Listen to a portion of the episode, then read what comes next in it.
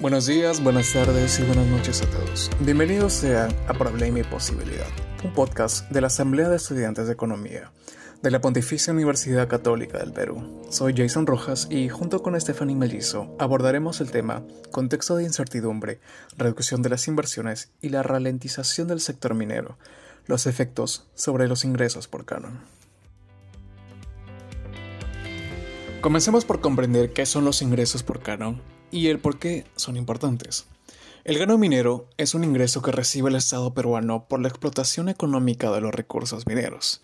Sin embargo, su alta volatilidad y la limitación de su uso solo en infraestructura social y regional, así como el contexto político actual, podrían afectar la inversión en el sector minero y reducir de esa forma los ingresos percibidos por los gobiernos subnacionales.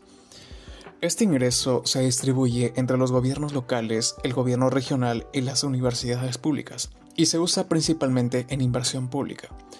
Para ser más específicos, según el MEF, en base a criterios de población y necesidades básicas insatisfechas, entre los gobiernos subnacionales en cuya circunscripción se explotan los recursos naturales, hasta en 12 cuotas mensuales consecutivas durante el periodo comprendido entre junio y mayo del año siguiente, este fue distribuido de la siguiente forma.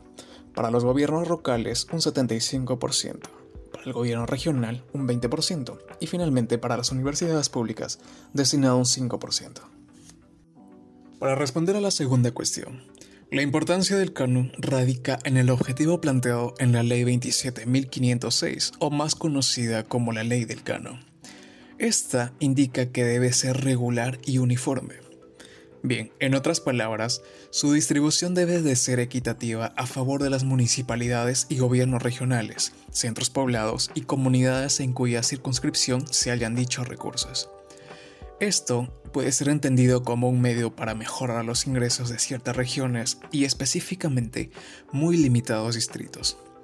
Pero ello conlleva a ciertos problemas respecto al canon, pues si bien aumentan los ingresos de los gobiernos subnacionales, no significa que haya aumentado su capacidad de generar recursos.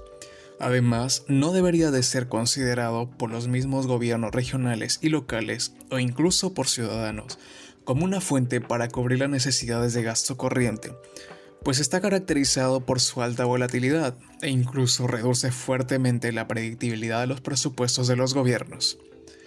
Su elevada prociclicidad pone en riesgo la fuente de recursos de los GSN ante choques externos como el de los términos de intercambio. Por otro lado, continuando con el tema, la importancia de los ingresos por canon se ve reflejado en la forma en la que se le da uso a esta. Un claro ejemplo es que los recursos del canon sobre canon y las regalías son usados en inversión pública, siendo esto algo ya establecido en la disposición final de la Ley de Presupuesto del Ejercicio Fiscal en el año 2006. Para entrar en detalles más específicos, según el COMEX Perú, en el 2022 estos recursos explicaron el 46% de la inversión pública de los gobiernos locales y el 59% de los gobiernos regionales, es decir, son la mitad de lo que financia los proyectos de inversión de los gobiernos subnacionales y que ayudarían a la generación de más puestos de trabajo y a la mejora de la calidad de vida en dichas regiones. Y es que este es un dato a destacar, es el hecho que poco más del 90% del canon solo se puede gastar en infraestructura local y regional, siendo un exponencial limitante de la inversión en otros sectores que serían de mayor importancia para el desarrollo subnacional. Como bien fue mencionado en el título de este episodio, ¿qué sucederá en el contexto actual si ocurriese una reducción de los ingresos por canon? Pues bien, para comprender el panorama actual, les brindaremos una vista general de los últimos dos años.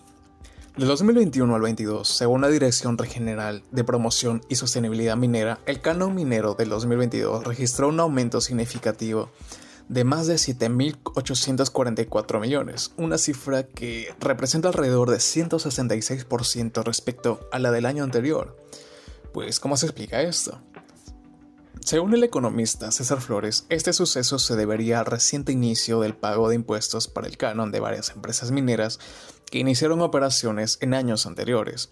Otro factor importante que sirve para explicar este suceso es la magnitud de los altos precios de los principales minerales exportados de la industria extractiva, especialmente el cobre, que son 10.729 dólares por tonelada, y el oro, con 2.078 dólares por onza. Ahora bien, al tener en cuenta estas cifras e información de los años recientes, permítame mostrarles el panorama de fines del 2022 hasta inicios del presente 2023. Para este año aún nos encontramos en un contexto de persistente incertidumbre, inestabilidad política, conflictos sociales que se agudizan después del golpe de Estado de Pedro Castillo, además del nombramiento de Dina Boluarte como presidenta y sus posteriores denuncias por haber infringido los artículos 38 y 126 de la Constitución Política cometer presuntos los delitos de abuso de autoridad, omisión de actos funcionales y negociación incompatible. Además, se le suma la falta de respuesta eficaz ante la emergencia por lluvias, la crisis migratoria en la frontera de Chile, el continuo cambio de ministros, la extradición y encarcelación del expresidente Alejandro Toledo, e incluso la reciente publicación del informe de la Comisión Interamericana de los Derechos Humanos sobre el estallido social donde se afirma que la carga principal es el Estado por múltiples razones. Violaciones de los derechos humanos, ejecuciones extrajudiciales y masacre, en múltiples casos. En consecuencia, en este contexto político puede perjudicarse el panorama de la inversión en el sector minero a lo largo de este año. Esto es algo que podría perjudicar incluso más a los gobiernos regionales y locales respecto a los ingresos percibidos producto de los impuestos de la industria extractiva. Para entender ello, hay que considerar las etapas de un proyecto minero.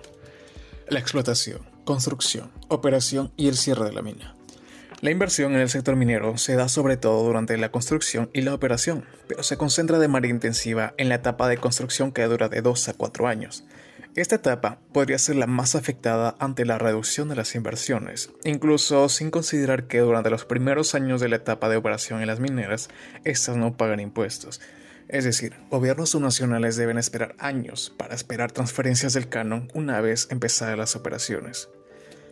Algo más que podría agregar es que la reducción de la inversión afectaría el ingreso por canon en los próximos años, pues retrasaría el comienzo de la etapa de operación y por ende el comienzo del pago de impuestos que conforman los ingresos por canon en los gobiernos subnacionales. Para finalizar, Creemos que, ante esta situación, el gobierno no debería centrar la mirada solo en este sector para tomar medidas ante la posible reducción de inversión o incluso la caída del precio de los metales. Ello porque si bien da una fuente importante de ingresos por impuestos, no es la que más ha aportado. En el periodo del 2010 al 2019, el sector minero aportó el 10%, el sector del comercio un 15%, sector de manufactura 17%, y el porcentaje más significativo provino del sector de servicios que fue del 45%. Además, se debe observar las deficiencias de esta inestable fuente de ingresos y sobre todo de las limitaciones de su uso. Pues bien, esto ha sido todo por el capítulo de hoy. No se olviden de seguirnos en nuestras redes sociales como la Asamblea de Estudiantes de Economía de la Pontificia Universidad Católica. En ellos encontrarás cada semana contenido desde análisis económicos en los formatos de podcast, entrevistas, infografías, además de artículos. Muchas gracias a todos y nos vemos hasta la próxima.